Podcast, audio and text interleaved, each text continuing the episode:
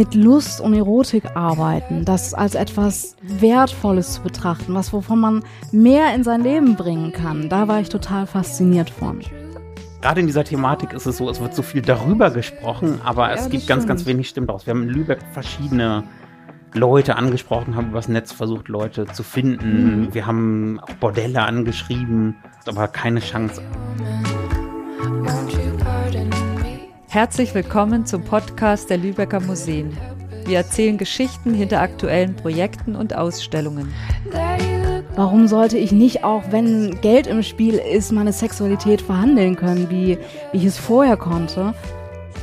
Heute geht die neu eröffnete Schau Sex und Vorurteil der Völkerkundesammlung. Da zeigt sich dann halt auch so diese Doppelmoral die ganz, ganz viele Menschen haben. Ja. So, oh, die Armen, aber gleichzeitig möchte uns niemand als Nachbar haben. Ich erforsche Kulturen, ich will irgendwie Sinnzusammenhänge verstehen und da muss ich mit jemandem reden, der aktiv in dem Gewerbe tätig ist. Dafür trifft sich Museumsleiter Dr. Lars Frühsorge mit der Sexarbeiterin Josefa Nereus an ihrem Arbeitsplatz. Ihr Vorname klingt nach Josephine Mutzenbacher, einer Wiener Prostituierten und Hauptfigur eines erotischen Romans von 1906. Nereus, so heißt ein griechischer Meeresgott. Den Künstlernamen sucht man vergebens auf einem der zahlreichen Klingelschilder eines Hochhauses im Hamburger Westen. Hier in einem hellen Einzimmer-Apartment findet das Interview am Küchentresen statt. Nereus, Anfang 30, mit nach hinten gebundenem Haar, bietet uns das Du an. Ich, Sabine Mila-Kunz, bin für die Technik zuständig. Währenddessen erblicke ich in einer Nische mit Doppelbett eine Wand dekoriert mit Fetischen, darunter weiche Bürsten, Dildos, ein Teppichklopfer und, tja, auch ein Mikrofon. Ja, also das erste Stichwort, was ich mir ausgedacht hatte, war so die Medienbilder, die es gibt über Sexarbeit und das, was im Alltag ist. Es gibt ja diese sehr, sehr krassen, bizarren Vorstellungen, dass es Menschenhandel, dass es Missbrauch, dass es Gewalt. Das sind fette, unattraktive alte Männer, die da hinkommen. Aber sicherlich gibt es ja auch so etwas wie Alltag, gibt es Routine in deinem Job oder gibt es zumindest gewisse typische Dinge. Und vielleicht kannst du einfach so ein bisschen erzählen, also wie läuft das so ab? Was ist so der typische Alltag? Wie, wie funktioniert das Ganze so? Es ist so einen ganz typischen Arbeitsalltag habe ich tatsächlich gar nicht. Dazu sind einfach auch die Aufgaben innerhalb äh, meines Jobs sehr vielfältig. Ich muss ja Buchhaltung machen, meine Homepage betreuen, Kundenakquise und all diese Dinge wechseln sich eigentlich in unterschiedlichen Rhythmen immer wieder ab. Aber es gibt schon so gewisse Rituale oder Dinge, die sich einfach immer wieder und immer wieder wiederholen, wie zum Beispiel, wie die Menschen hier ankommen. Jeder muss durch diese Tür, dann wird erstmal der Mantel abgenommen und dann geht es auch immer darum, okay, jemand ist aufgeregt, komm erstmal hier an, hier kannst du dich wohlfühlen und eine gute Atmosphäre zu schaffen. Und das ist eigentlich so dieses Verbindende zwischen allen Treffen. Ich möchte es den Menschen einfach machen, dass sie sich hier auch öffnen können, dass sie das Gefühl haben, aufgehoben zu sein und dann fängt die Arbeit ja eigentlich tatsächlich erst an, nämlich wirklich zu schauen, was möchte dieser Mensch, was treibt dieses Individuum, wo besteht die Vorliebe, was können wir vielleicht da rauskitzeln oder weiterentwickeln. Und das ist dann eigentlich auch das, was so spannend ist und was ich im Vergleich zu anderen Jobs total auch mag. Ich weiß nie, was auf mich zukommt. Selbst wenn ich bei Stammgästen, die schon seit drei Jahren kommen, kann es sein, dass sie auf einmal irgendetwas gefunden haben und sagen, oh, das möchte ich jetzt mal erleben. Und ja, das macht irgendwie auch, ja, den Spaß und die Spannung tatsächlich aus. Da muss ich jetzt doch mal nachhaken. Hast du mehr Stammgäste oder eher Leute, die einmalig zu dir kommen? Ich kann es nicht ganz genau sagen, aber ich würde sagen, dass es so Hälfte, Hälfte circa ist. Also es sind sehr, sehr viele Stammgäste, Gästinnen, die kommen. Und es ist natürlich dann auch schön zu wissen, ach, diejenige kennt mich und ach, die weiß auch Bescheid und da habe ich mich wohlgefühlt. Und ist natürlich auch für mich angenehmer. Ich weiß zumindest so grob, worauf stelle ich mich ein dann vielleicht so der Weg in diesen Berufszweig. Ich vermute, man kriegt nicht ein Berufsinformationszentrum vom Computer ausgespuckt und ich glaube auch nicht, dass man, dass man in eine Lehre gehen kann oder so, zumindest nicht in einer formellen Art und Weise. Kannst du uns erzählen, wie du in diese Branche gekommen bist und vielleicht auch, ja, man muss ja irgendwann im Leben entscheiden, ob man einen Job weitermacht oder ob man sich was anderes sucht. Also es gibt vielleicht Dinge, die du schätzt an diesem Job und erzähl einfach mal, wie bist du dazu gekommen und was sind die Vorzüge jenseits von den allen, all den bösen Dingen, die man immer liest und hört? Eigentlich war schon recht früh klar, dass ich mich sehr für das Thema Sexualität interessiere. Ich war ein ganz großer Fan vom Kamasutra und habe das schon als Jugendliche gelesen und fand dieses mit Lust und Erotik arbeiten, das als etwas Wertvolles zu betrachten, was wovon man mehr in sein Leben bringen kann. Da war ich total fasziniert von. Dann habe ich aber erstmal so dieses Ziel verloren, bis ich mich dann irgendwann, ja dann so mit Mitte, Ende 20, wiederfand und gedacht habe, so, nee, eigentlich wollte es so eine andere Richtung. Ich war dann Mediengestalterin und war viel unterwegs. Mhm. Und Sexualität oder Körperlichkeit ist, ja, ab und zu mal so vorgekommen, wenn sich das so ergeben hat. Aus diesem Bedürfnis heraus hat sich das eigentlich für mich erschlossen. Also es war auch ein längerer Prozess, wo ich immer wieder darüber nachgedacht habe. Und am Ende habe ich mir gedacht, hey, trau dich doch einfach mal. Und natürlich waren ganz viele stereotype Bilder und Narrative für mich, die ich auch aus den ja, Massenmedien irgendwie auch bekommen habe, auch präsent.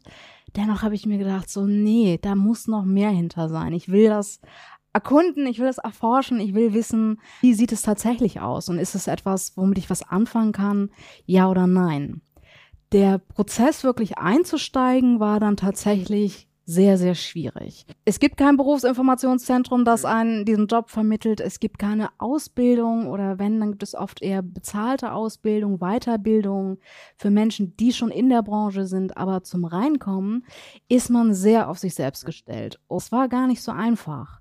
Und also für mich hat es tatsächlich so circa ein Jahr auch gebraucht, bis ich diese ganzen Bilder für mich auch mal so durchgekaut mhm. habe. Und warum sollte ich nicht auch, wenn Geld im Spiel ist, meine Sexualität verhandeln können, wie, wie ich es vorher konnte?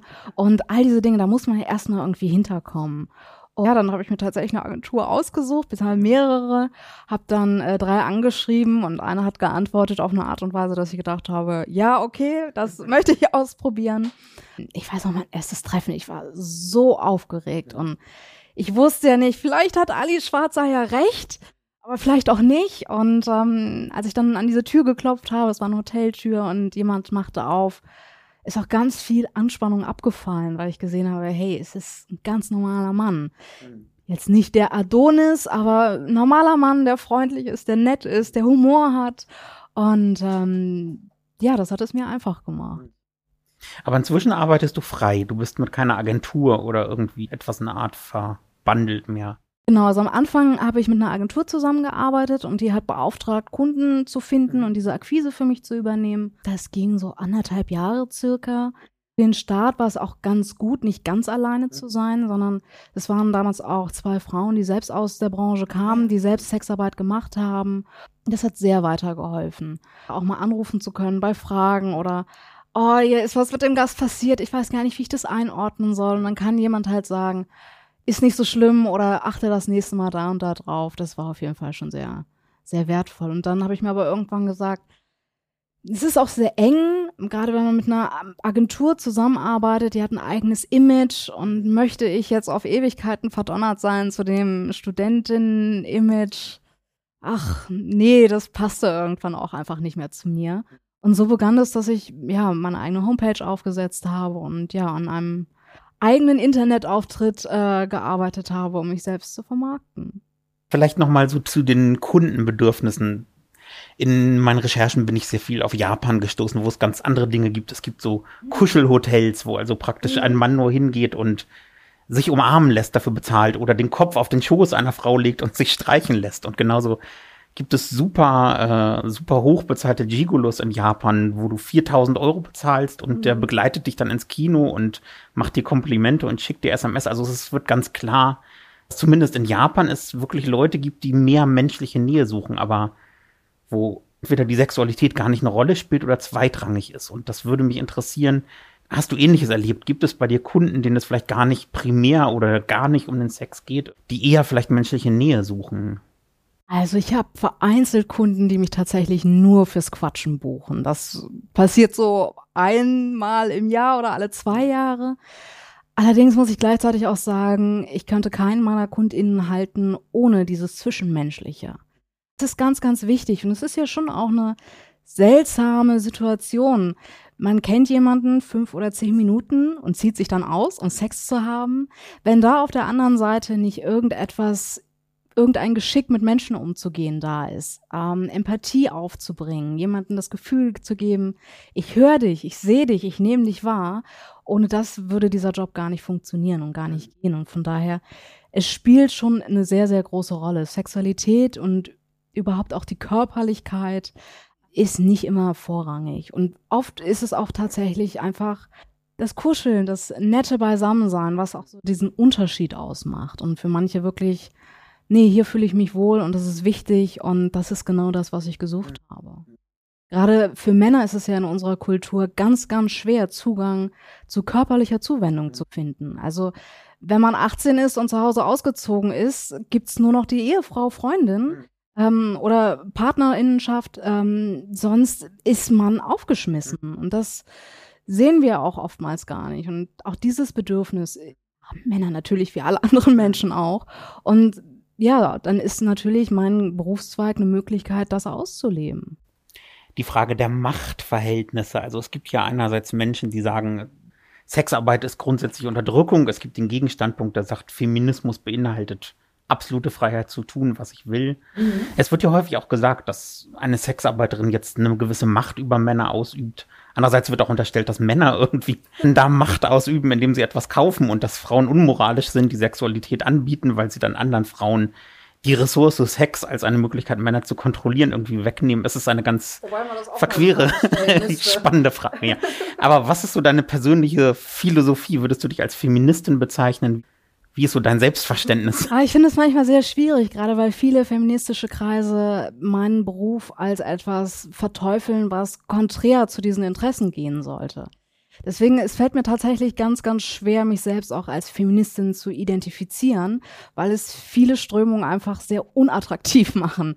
Allerdings auch nicht nur auf, auf Feminismus bezogen, auch das Thema Intersektionalität, Hautfarbe, spielt auch eine ganz große Rolle im Feminismus, beziehungsweise sollte es spielen, tut es in der Realität mhm. aber nicht.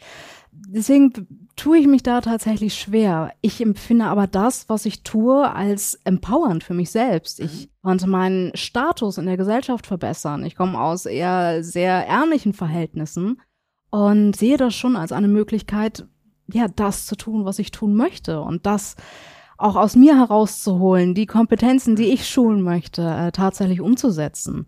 Und ich glaube, das ist der Inbegriff von frei sein, emanzipiert sein. Anderes Stichwort Diversität. Es geht in unserer Ausstellung ja um Klischees, um Vorurteile, auch um sexuelle Minderheiten, die irgendwie um ihre Anerkennung kämpfen. Du hast vorhin KundInnen, glaube ich, auch gesagt. Also mhm wirst du von Frauen, wirst du von Paaren besucht, würdest du einen Menschen mit einer körperlichen Behinderung als Gast empfangen? Also buchen kann mich jeder, mit dem ich mich am Telefon oder per E-Mail einig werde und äh, ein Gefühl von Sympathie aufbringen kann.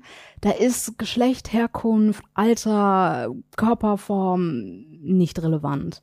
Also das habe ich mir auch sehr schnell tatsächlich äh, schon vor der Sexarbeit, aber in der Sexarbeit tatsächlich auch sehr äh, konsequent abgewöhnt, nach solchen Ding zu beurteilen, ob jemand ein guter Sexpartner für mich ist, ja oder nein.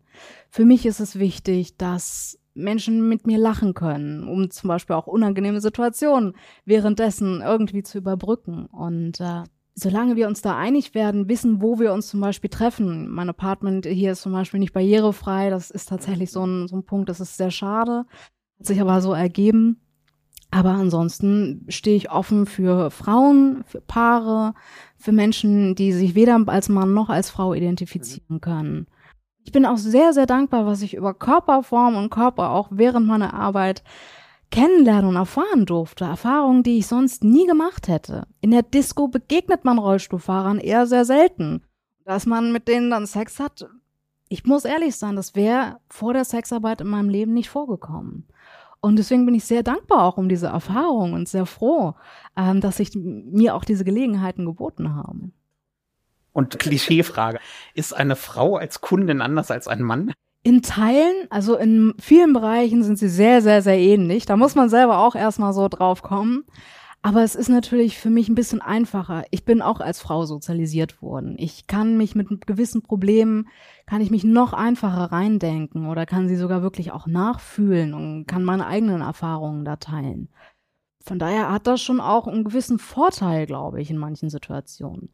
Nichtsdestotrotz ist es immer noch leider eine sehr, sehr kleine Gruppe. Es werden immer mehr. Ich habe noch eine andere Thematik. Zwei große Punkte sind das Stichwort Corona. Pandemie ist natürlich irgendwie ganz klar. Viele Menschen, habe ich mitgekriegt, haben zum ersten Mal sich auch, auch über Sexarbeit so Gedanken gemacht. Weil das ja durch die Medien ging, dass das einfach auch eine Berufsgruppe ist, die jetzt hier leidet. Und vielleicht kannst du ein bisschen von deinen persönlichen Eindrücken erfahren, wie du mit der Situation umgehst. Es gibt ja einige Leute, die jetzt mehr so in den Bereich ja, Webcam-Geschichten oder so gehen, die sich andere Einnahmequellen suchen. Es gibt Leute, die von ihren Reserven leben. Es gibt Leute, die in die Illegalität gehen. Es hat ein bisschen gedauert, bis ich das verstanden habe, was da eigentlich gerade passiert. Und dann schwupps gab es eigentlich auch schon äh, ja das Berufsverbot für, für Prostitution. Und es war ganz, ganz schwierig tatsächlich für mich auch damit umzugehen. Das ist eigentlich ein Job, der ist krisensicher. Es gibt ganz, ganz wenige Ereignisse in der Geschichte, wo es keine Prostitution gab, beziehungsweise wo es sehr, sehr schwierig war. Aber anschaffen ging irgendwie immer. Es war für mich am Anfang natürlich auch eine Überlegung, okay, wie komme ich jetzt irgendwie da durch? Was funktioniert? Hm, Mache ich vielleicht Webcam? Aber das war ja dann auch nicht so easy. Es war ja dann zum Beispiel eine Zeit lang alle Webcams ausverkauft, und, um sich da irgendwie aufzurüsten. Aber es ist natürlich auch gar nicht so einfach, in eine Sparte neu zu kommen, die man gar nicht kennt. Hast du Alternativen gefunden? Also ich habe mich ein bisschen rumprobiert mit Telefonsex und ja, so Cam-Geschichten habe ich auch mal ausprobiert. Ist das nicht so meins? Das hat nichts mit dem zu tun, ja, wofür ich brenne und was ich tatsächlich machen will und habe für mich angefangen, erstmal so Fetischvideos zu produzieren für einzelne Kunden und Kundinnen. Und ähm, das hat sich so ein bisschen ja verselbstständigt mehr oder weniger. Das lief ganz gut.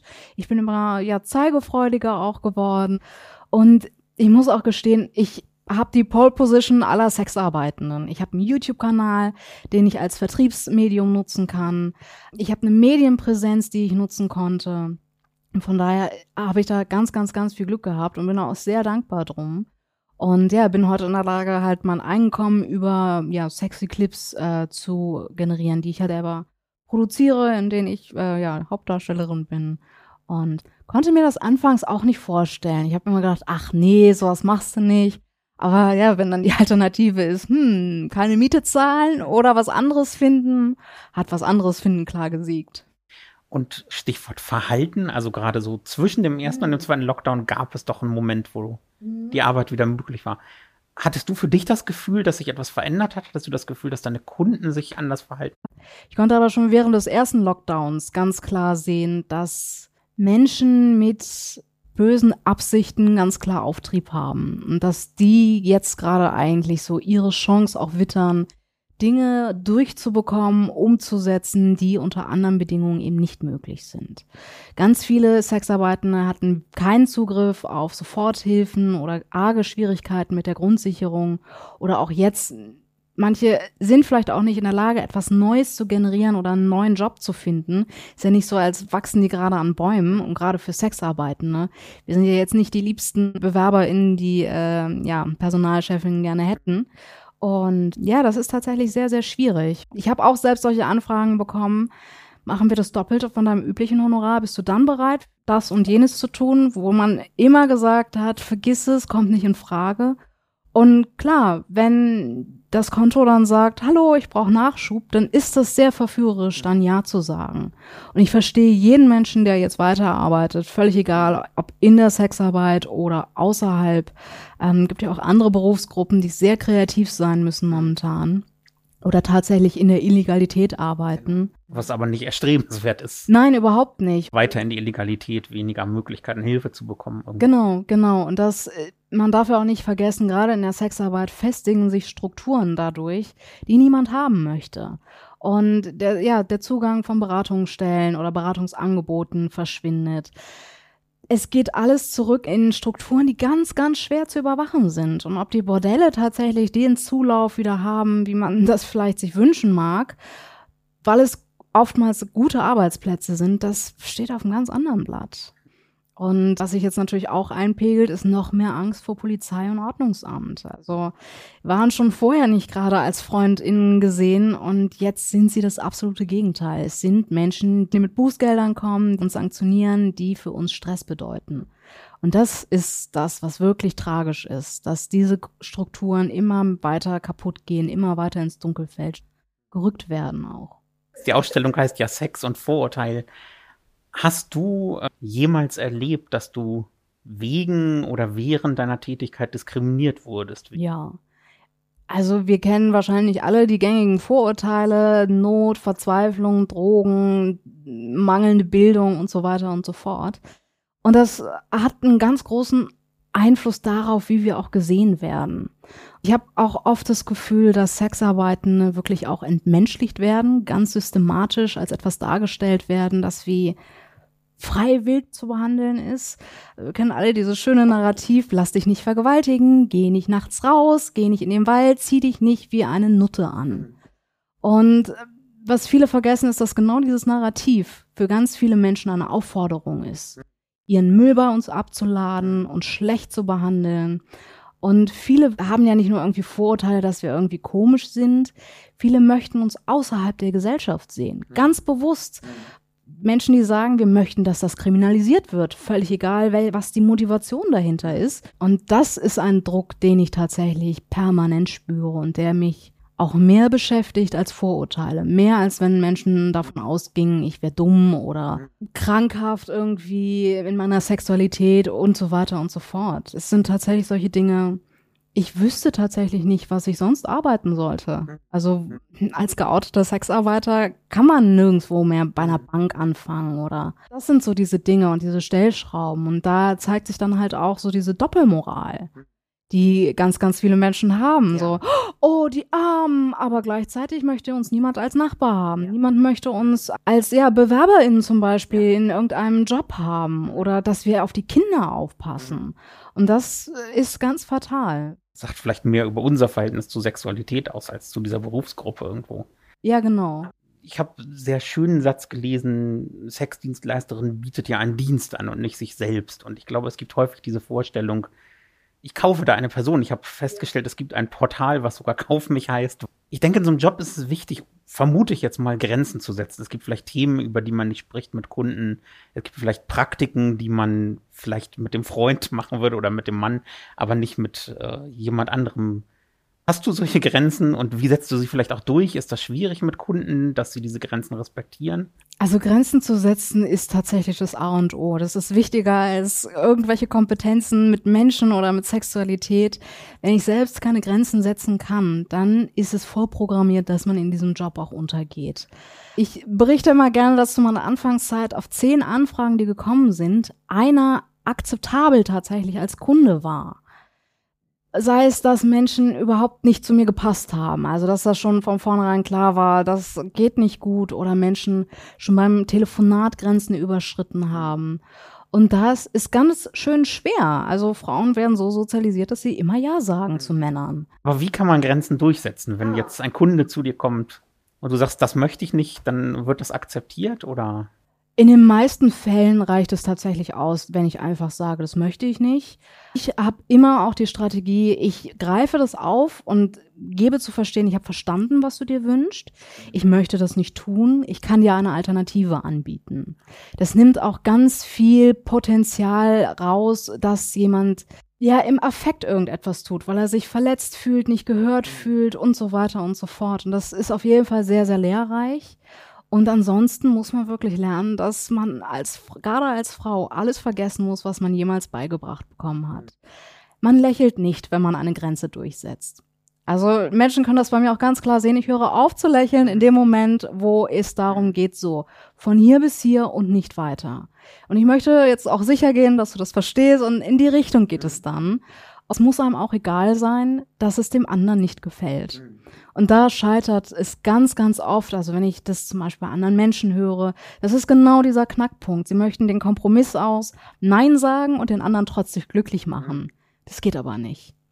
Ich habe gelesen, zum Beispiel, als ich zu Sextourismus recherchiert habe, es gibt ganz viele Männer, deutsche Männer, die nach Thailand fahren, Jahr für Jahr und immer zu derselben Frau gehen und da quasi so eine Art Pseudo-Beziehung entwickeln, dann auch ganz eifersüchtig werden, ihr Geld geben, damit sie keine anderen Kunden hat und dann vielleicht auch böse auf sie sind, wenn sie dann doch andere Kunden hat und irgendwie sagen, ah, dann kommen diese Stereotype. Hast du schon mal erlebt, dass sich, sagen wir mal, ein Kunde in dich verliebt hat und dass du quasi auch so privat Grenzen ziehen musstest und sag, sagen musstest, ich bin gern mit dir zusammen, aber es ist eine Geschäftsbeziehung und wir sind kein Liebespaar, so? Hat es sowas schon mal gegeben? Ja, in allen Ausmaßen. Also angefangen bei jemandem, der mir wirklich einen Heiratsantrag gemacht hat. Das ist gar nicht so lustig, weil das sind Emotionen, das sind Gefühle bei jemandem. Und es gibt natürlich auch DienstleisterInnen, die darin auch eine Chance und ein Geschäftsmodell sehen. Diese Menschen sind sehr gerne oft bereit, große Summen zu investieren. Aber am Ende des Tages macht es halt niemanden glücklich und niemanden zufrieden. Und ich möchte jetzt auch in meiner Vita nicht zehn gebrochene Herzen haben, die sich mehr versprochen haben. Aber es gibt auch zum Beispiel Menschen, die nicht genau erkennen können, dass es mein Job ist, ihnen ein gutes Gefühl zu geben. Und das kann manchmal wirklich schwierig werden. Die meisten sind reflektiert genug, um das zu sehen, um das auch zu verstehen. Bei manchen kann das sehr schwierig werden. Also gerade auch, wenn man viel Zeit zum Beispiel miteinander verbringt, die zum Beispiel auch außerhalb von jedem Alltag verbringt, also in teuren Luxushotels oder so, dann ist die Welt eine ganz andere auf einmal. Und da passiert sowas viel, viel schneller oder habe ich das Gefühl, dass es schneller passieren kann. Und ja, da bleibt einem auch nichts anderes über, als dann mhm. zu sagen, okay, schön und gut, aber ich mache diesen Job nicht, um einen Ehemann zu finden. Und es würde eh nicht funktionieren, also weil wir uns auf ganz anderen Ebenen irgendwie treffen und uns sehen. Und natürlich gibt es auch Gesprächsthemen, über die möchte ich auch gar nicht sprechen. Ich vermeide von mir ja auch gewisse Themen. Ich frage ja auch nicht nach, und wie geht's deiner Ehefrau?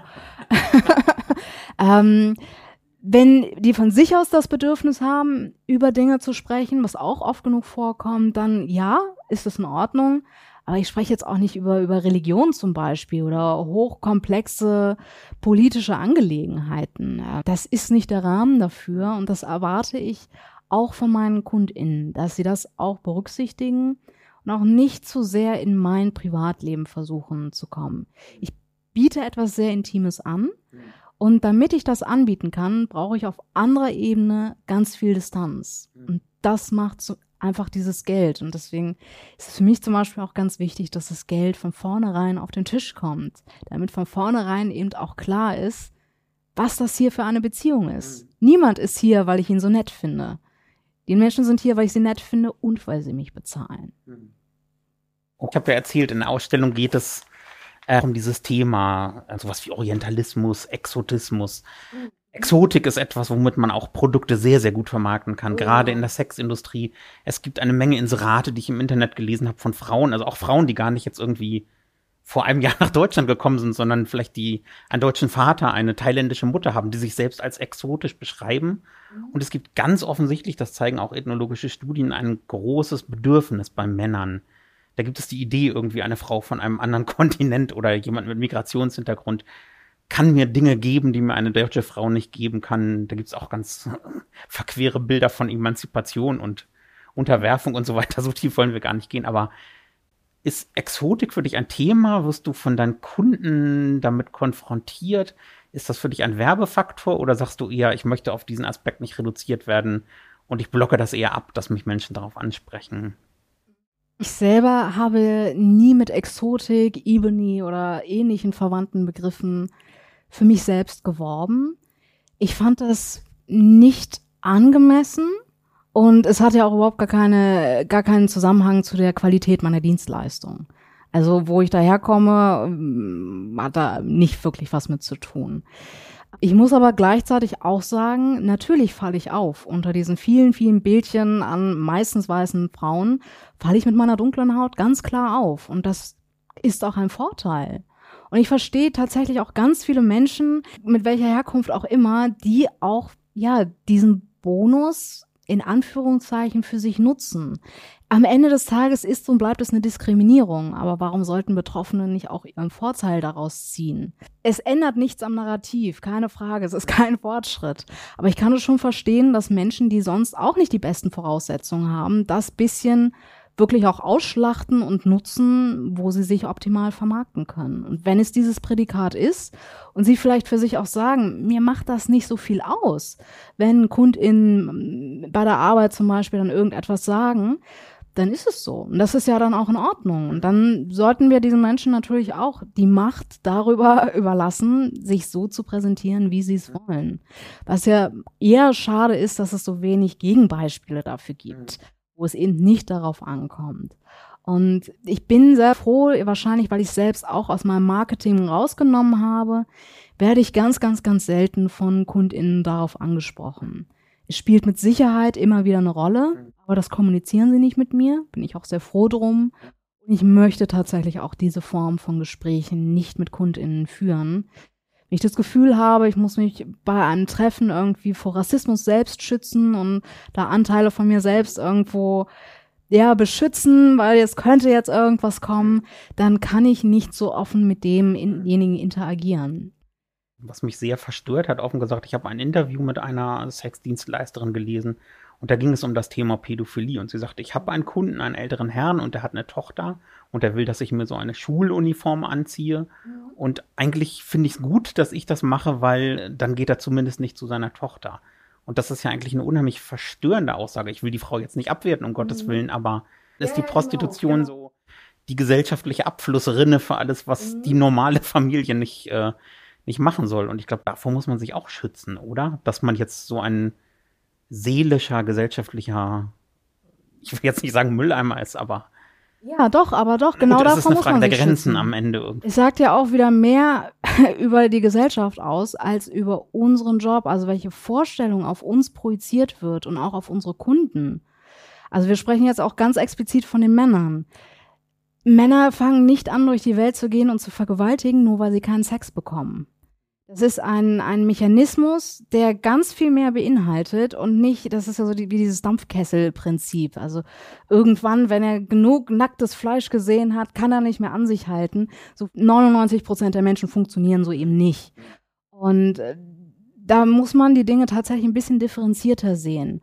Auch das mit dieser Vorliebe die meisten Pädophilen, 95 Prozent aller Pädophilen, werden nicht straffällig. Die begehen keine Straftaten, weil sie das selbst für sich reflektieren können, dass das hochproblematisch ist. Und äh, was die Charité macht, äh, kein Täter werden. Ja, Solche Angebote.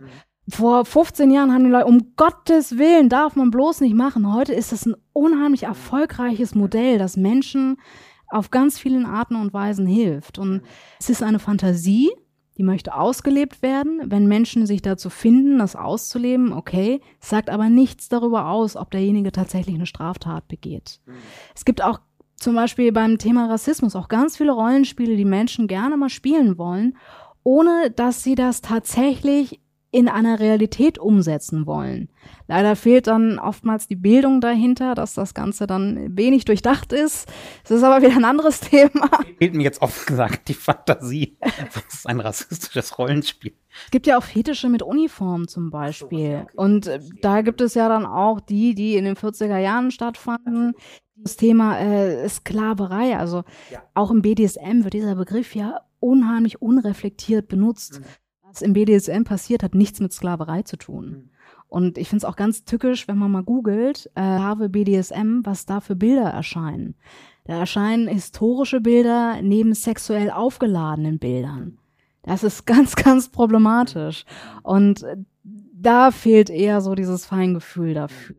Wenn man das versteht, dann kann man, glaube ich, auch diesen komplexen Rahmen tatsächlich verstehen, dass nicht jeder mit solch einer Fantasie es darauf anlegt, tatsächlich diese Grenzen zu überschreiten, die eigentlich damit einhergehen.